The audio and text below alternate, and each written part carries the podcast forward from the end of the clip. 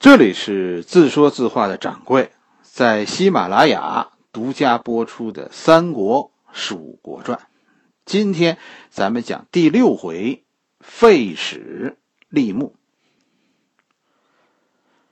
咱们讲的这是《三国蜀国传》。其实我们故事的第一个人物是西简，第一个故事就是西简的死。昨天没播，是因为我在犹豫。其实录了，但是最后没有上传。到底讲不讲西简的故事，是吧？提到这个人，其实我总觉得我呀有有一肚子话要说，可是真的讲出来的时候，又觉得这个事儿好像好像太敏感了。最终觉得还是以一种比较怎么说比较温和的方式来讲这个故事。史书上说呢，说西简是个坏人，刘焉也也不是好人。其实，历史啊，你看多了呀，就会就会觉得，历史上没有好人坏人，没有人是怀着主观上的恶意去生活的。所有人都和都和你我身边的人一样，都是怀着一种对生活的热爱而忙碌着。所谓的好坏。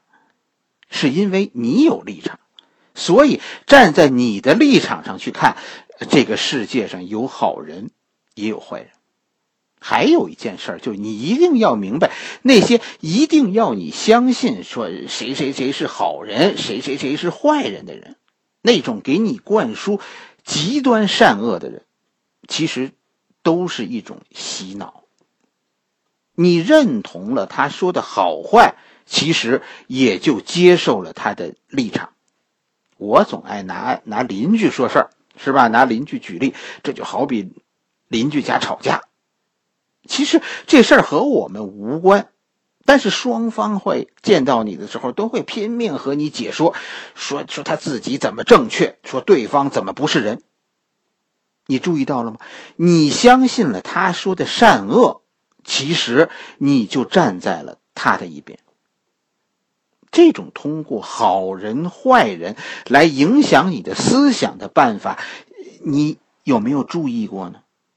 我们说的历史其实都是在讲今天的事，古人的好坏决定着你今天的立场。这种方法一直在用，很常见。微信是吧？现在现在微信都叫微商了，是吧？哎，其实大家不知道。微信这背后啊是有一套课程的，给你讲故事，讲到你信为止。然后呢，然后你信了这些故事，你的思想其实已经改变。我们这个社会真的到现在说失去了这种这种能力，从板上钉钉的历史中，我们能看出不同的这种这种能力，我们已经丧失了吗？你知道众口一词的善恶，这是一件多可怕的事情吗？失去对善恶的独立判断，你将迷失的是你的立场。我们就来看看西简和刘焉，说他们真的像史书上说的，他们是坏人吗？史书上西简的各种罪状，《三三国志》。当中用的原文是什么？是谣言远文。就西简的罪状，最后都是谣言远文。谣言不是咱们现在说的说造谣这个谣言，不是这个意思。汉朝那个时候，谣言就是歌谣，这是个形象的说法，就是呃，谣言的意思就是说这是非官方的，就是大家大家都在说，就是这个意思。你觉得史官显然不是法官，对吧？法官要是这么说，他得下课啊！说说丢了东西，大家都说是是他偷的，这就是谣言，对吧？谣言可以作为证据，说大家都说是你偷的，那就是你偷的，能这么说吗？这个说法其实谣言远闻，怎么听其实都是胡扯。实际上，《三国志》的作者陈寿是有自己的政治立场的，他是蜀人，陈寿是蜀人，其实他自己后来因为反对刘禅、刘禅、刘禅而遭到类似的诬陷。人家诬陷他的说法就是这个谣言远闻，说他和女仆乱搞。然后呢，谁看见了？反正都那么说。你再追究这件事是乡党中盛传的，一句话，其实子虚乌有。己所不欲，勿施于人。陈寿的这个谣言远闻这四个字说的不厚道。去掉谣言远闻，剩下的那些指责，你再读说西简这个故事，我们看看西简是个什么人呢？西简呢，按照我的研究，他应该是山东人。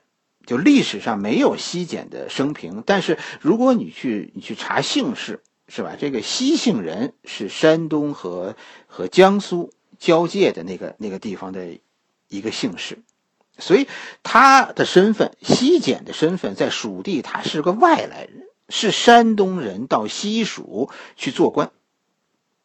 蜀人不喜欢他。公元一百八十五年，马相在蜀地呃发动叛乱，是吧？说说马相响应黄巾起义，这个马相啊。不是五斗米道的，是吧？他他虽然说，呃，也是这个这个这个太平，他是太平道的，这个很重要。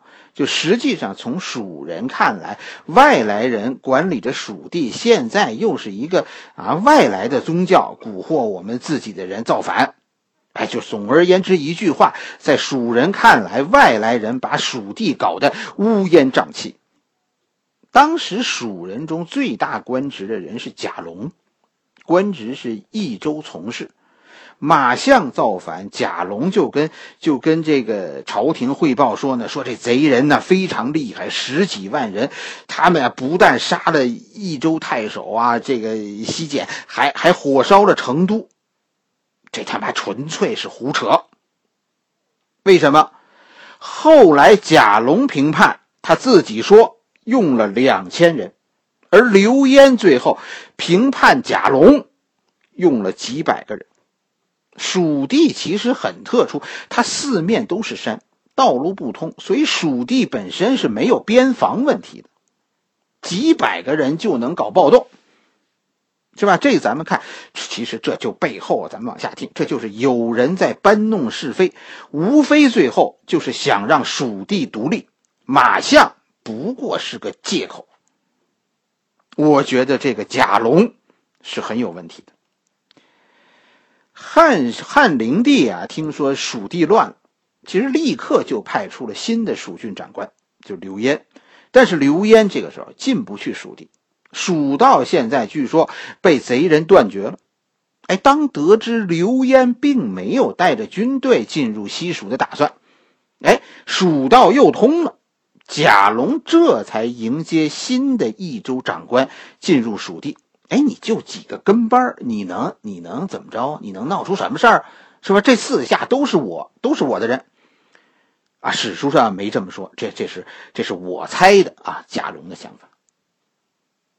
可是贾龙啊，贾龙是不怎么懂宗教，他小看了两个人，一个是五斗米道的张鲁，另一个。就是跟着刘焉来的书生董福。刘焉是带着自己的儒家班底进入益州的，是吧？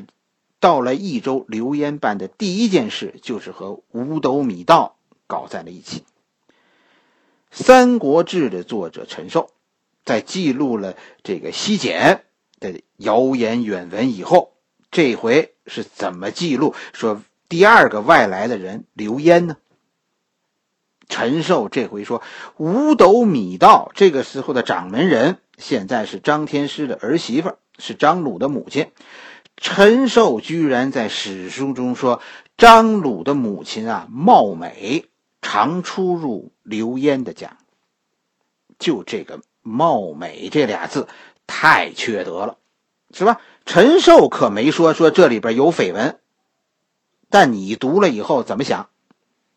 还是那句话，其实己所不欲，勿施于人。人家当初是这么迫害你的，你现在就不应该再用这个法子去编排别人。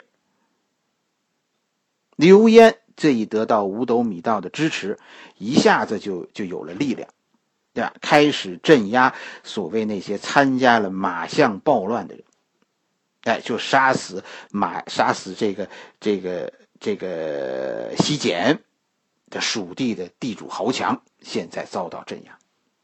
是我我是估计这是个断案的故事，是吧？西简其实可能死的冤。史中说呢，史书中说呢，说刘焉原来是要去镇压西简的，就是至少是调查西简吧。如果西简不听话，刘焉兜里是是揣着皇帝的旨意的。但实际上这件事不是这样，刘焉现在在拿西简的死说事儿，贾龙这下子坐不住了，于是贾龙又反了。但是现在的刘焉已经控制住了局面。贾龙于是开始找外援，这一找外援，贾龙才发现原来刘焉的来头这么大呀！跟蜀地相连的，是吧？除了秦秦地，就是荆州和西凉。现在荆州明确表示我们支持刘焉，西凉也不敢得罪刘焉。贾龙实际上是想投敌，但是敌人不敢收，贾龙最后被刘焉镇压，蜀地。这就算暂时平静了。这刘焉是是怎么回事呢？这个人来头怎么这么大呢？是吧？谁说谁都买他的账？这这是为什么呢？刘焉是汉室宗亲，他是汉灵帝叔叔那一辈的人，就当今皇帝叔叔那一辈。他和刘备是是一个支上的，刘备和汉灵帝是是一辈人，是吧？刘焉比他们大一辈人。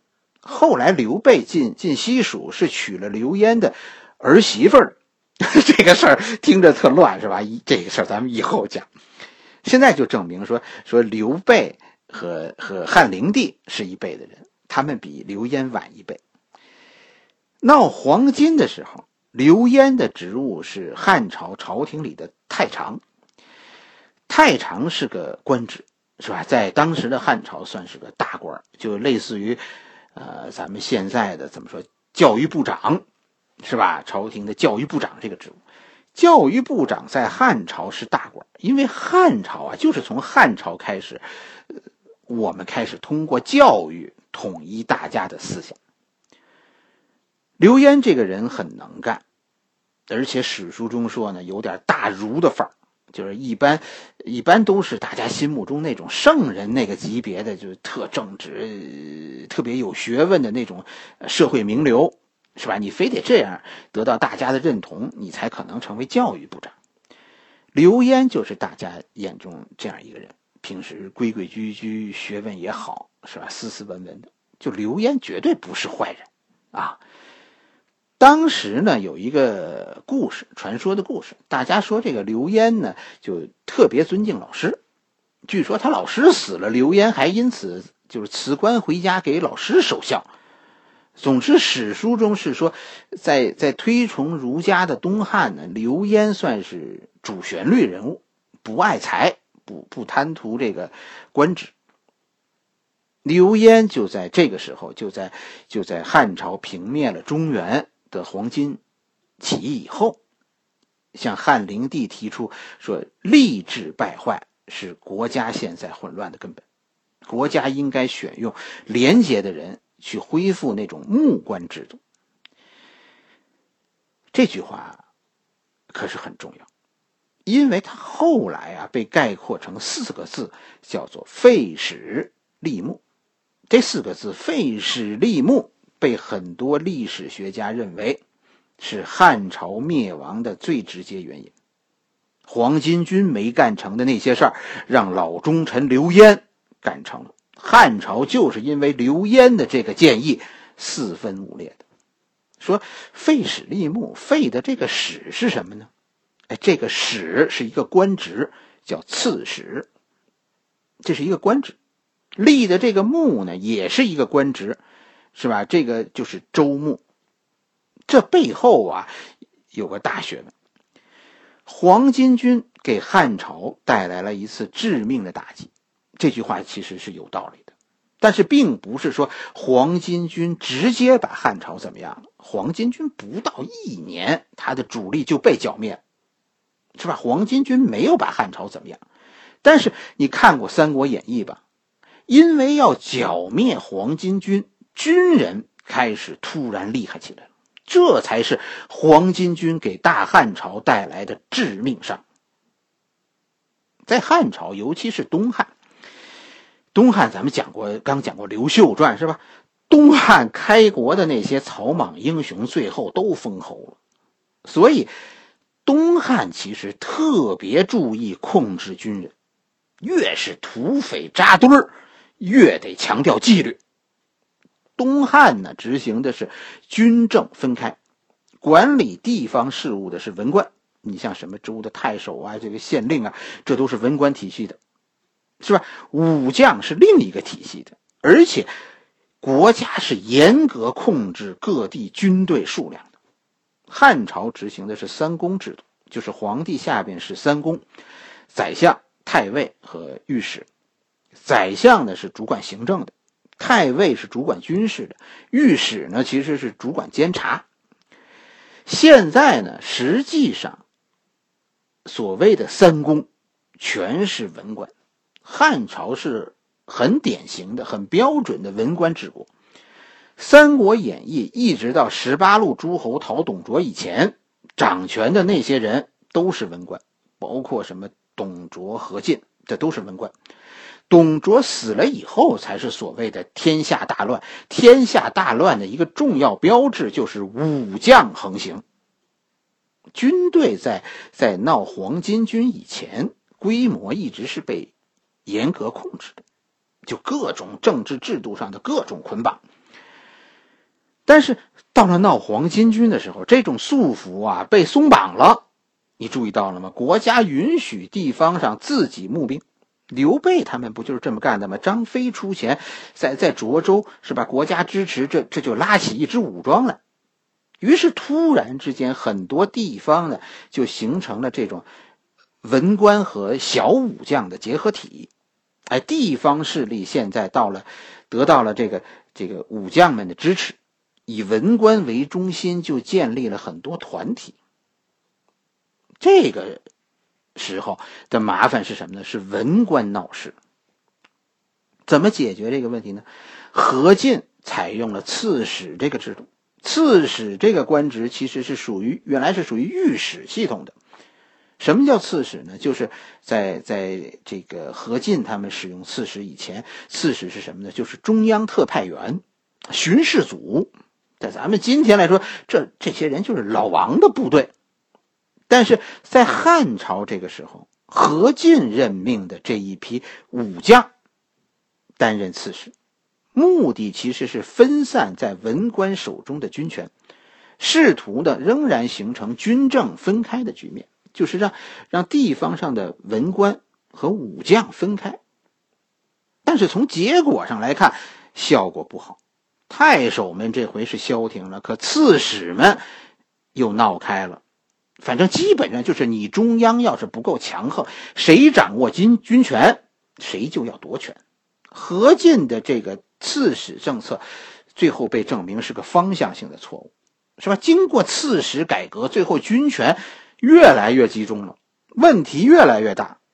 哎，刘焉就是这个时候说废史立牧的。刘焉说的这个恢复周牧制度是怎么是怎么一件事呢？真的不能说说刘焉是坏人，说说刘焉因此误国，嗯，是千古罪人，那就更谈不上。你要是这么说，那就是说谁干事儿谁犯错呗，是吧？谁最对啊？不干活的那个人他最对。刘焉和汉灵帝说：“你得用我们自己家人。你看，你任命了一大堆刺史，他们和咱们都隔着心呢。你要想稳定局面，还得用咱们刘家人。废史立牧，其实是撤销刺史，撤销那些不是咱们刘家的人的权利，然后呢，让咱们刘家人以周牧的名义接管各地的实权。哎，你这不就？”就家族制企业了吗？这不权力就就收回来了吗？哎，既然不能指望说大臣们觉悟，那那就还得靠家族之间的血缘关系。这有错吗？你觉得？这这说这要坑害汉灵帝，这这里边有野心？我反正是没看出来。问题其实关键就在于这个木官的职务，这是要军政合一，刺史和太守现在都撤销，统一为州牧。刘焉的建议有点绕，但核心是要皇帝委任汉室宗亲去担任州牧，把国家分成几块，州牧负责一个区域的军政的一切。这和当年的封王实际就差一个名分了。汉灵帝和和何进商量了好久，最后觉得这个事儿啊可行，但是不能操之过急。汉朝的贵族，我跟你说，也不是省油的灯。西汉这帮贵族没少闹事儿，所以皇帝顾虑其实蛮大的。但是最终呢，两害相权取其轻。皇帝在比较了大臣夺权和和贵族夺权的危害以后，还是觉得贵族的危害要小一些。啊，你要是你能对汉朝的历史啊，你要是有能有更多的了解，你去看看陈平他们对皇帝都干了什么，霍光都对汉朝的皇帝干了什么。你明白了这些，你就会明白皇帝心里的这个小算盘，其实啊，真的是很有道理。皇帝于是下旨说：“可以搞个试点。”哎，史中就说：“说刘焉是坏人的一个证据，就是刘焉，你看他果然早有准备。”陈寿是带着讽刺的语气告诉你：“这个刘焉是坏人，你看他嘴里说的和实际做的不一样，他和那王莽是一类人，是吧？”刘焉和皇帝说：“你要选拔贤能，这贤能的标准是什么呢？是三条。第一条，您得信得过他。”汉室宗亲最好，对吧？第二条，这个人不爱钱，不爱官，虽然没说，但其实那意思已经有了。最好是能给老师守孝的那种大儒。第三条呢，哎，这个人还得有能力，是吧？你再看刘焉，汉室宗亲，两袖清风，为了给老师守孝，都放弃过职务。最重要，就是刘焉做过大官，教育部长啊，人家是，这不就是？说他自己吗？哎，皇帝刚一点头呢，刘焉立刻就毛遂自荐。哎，但是刘焉当时啊，不是说去蜀地当这个益州牧，是吧？当时的刘焉一开始是说呢，是说要去当交趾牧。交趾牧是这个交趾是是刚从郡升为州的这么一个地区。交趾就是现在的广西，呃，广西还带着一部分越南，就是这一带。当时刚刚建省。是吧？刘焉就自告奋勇，我去当这个交趾牧，在交趾咱们试点军政合一。可是不巧，是吧？这边正商量呢，交趾就就出事儿了。不但是交趾，其实随着汉朝的军队啊离开这些这些比较边远的地区，去去去冀州啊，去青州啊，和和黄巾军作战，现在西北西南一下子就空虚了。很多这个土著民族啊，就借机造反了，谋求独立。交趾这个时候反了，西北也反，在交趾试点废史立木，搞经济特区，搞特区试点这件事儿，就暂时就不提了，是吧？汉朝现在根本就就没精力说收复这片土地。实际上，你你细看历史，就是在这个时候才出现了大量的谣言。说益州太史西简横征暴敛，搞得民不聊生。就是在四川闹动乱以前，所谓山雨欲来风满楼的时候，益州这个时候和周边相比算是平静的。《三国志》中说呢，说董福建议刘焉说说益州啊是有帝王之气，去去益州比较好。董福。董福这个人在在《后汉书》中是有传记的，是吧？这是这是蜀人眼中的大人物。哎，咱们咱们顺道说说这个董福。从汉武帝开始，是吧？中国政府有了官方的宗教，这个宗教就是儒教。官方把很多儒家思想引申为神话，核心的意思呢，其实叫天人感应。谶纬之说由此建立。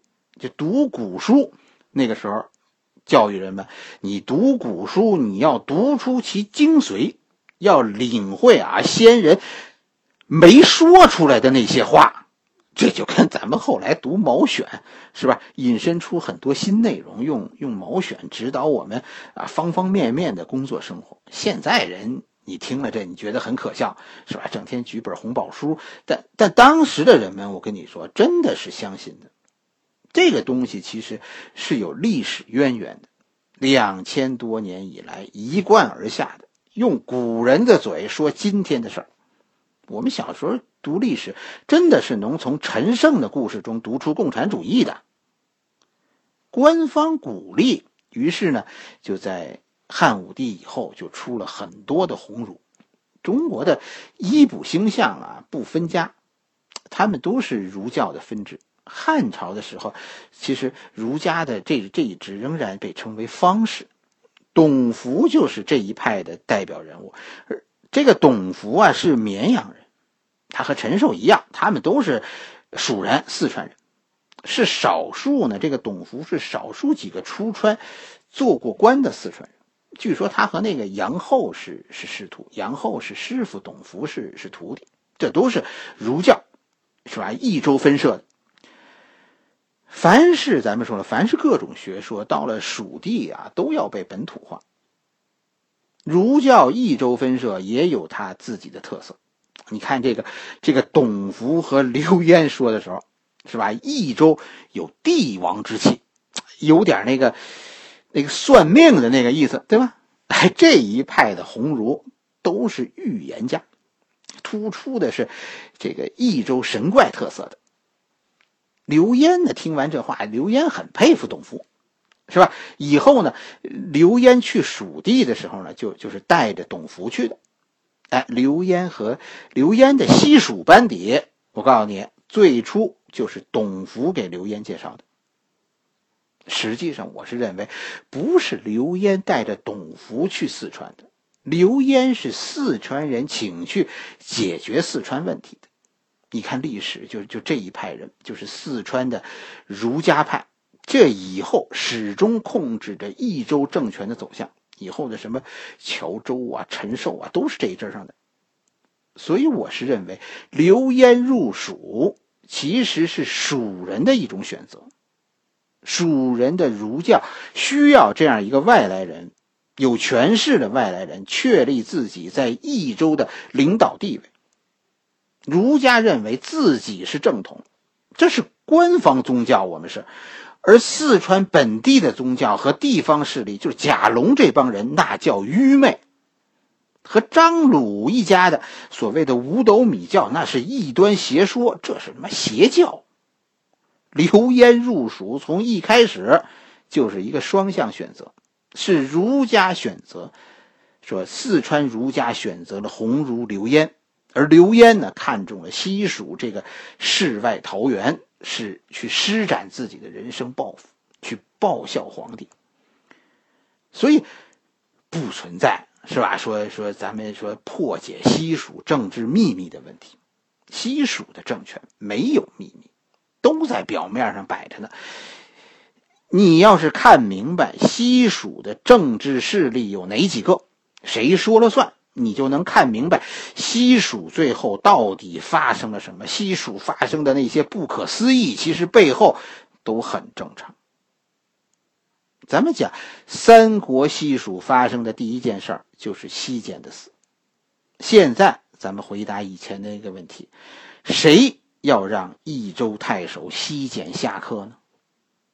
问题其实是益州都有哪些政治派别，对吧？谁支持西简呢？益州现在政治上三个派别，派别，益州本地蜀人，是吧？他们的头人是贾龙，这是要谋求独立的一派。第二派人呢是五斗米道，张鲁和他娘，这是这是要建立宗教国家的。第三派人是儒教，他们现在试图通过引进汉朝官方势力，在蜀地推广儒教。西简的悲剧现在明白了，是吧？西简的悲剧就在于根本就没人支持他，这三派人都反对他，巴不得赶快走人呢。你再回头看西简的那些谣言，谁制造的呀？谁传播的呀？谁把这些话说给皇帝听的呀？这不，这是不是就全明白了？说说马相杀了西简，这背后肯定是有故事的。还是那句话，是吧？史书上没有的，我不讲啊。这个故事其实最后需要一个小说家来讲来讲述的。西简怎么烦人，是吧？怎么有很多人想让他走？这些人怎么策划了一个马相事件？怎么为了掩盖这件事情而火烧成都？以后呢？刘焉怎么利用这件事抓住了贾龙的把柄，搞垮了贾龙？这这算是为为西简平反，是吧？也是为西简报仇。可是后来怎么又有人爆料西简？我觉得这这足够拍几十集的。这个这是个官场故事，书上写的全是正义。大家平时讨论的全是道德，可私底下呢，只有利益。好了，西简的故事，咱们咱们今天就讲这么多，啊，下边刘焉的故事就要开始了。这里呢，我我征求大家一个一个意见，大家觉得我比我有必要说建个微信吗？微信这个事儿啊，它其实比较麻烦的是，你建一个微信，你就得有人专门去维护它，是吧？呃，大家如果是愿意，只是愿意听，我我其实是不想建微信的。大家是要说，除了听，还有时候有这种也想说说的冲动，我觉得微信挺适合干这个事儿的。因为打赏的原因，我现在也有那么一点收入。是吧？总觉得，呃，应该给大家再再做点什么。这也算是我的一个整个我讲故事都算是一个一个公益活动啊。说能不能说给大家建一个平台？哎，我我很想听听听大家的意思。咱们搞还是还是不搞？好了，这一回我们的故事就讲到这里。欢迎大家给我留言。告诉我你对于微信的想法。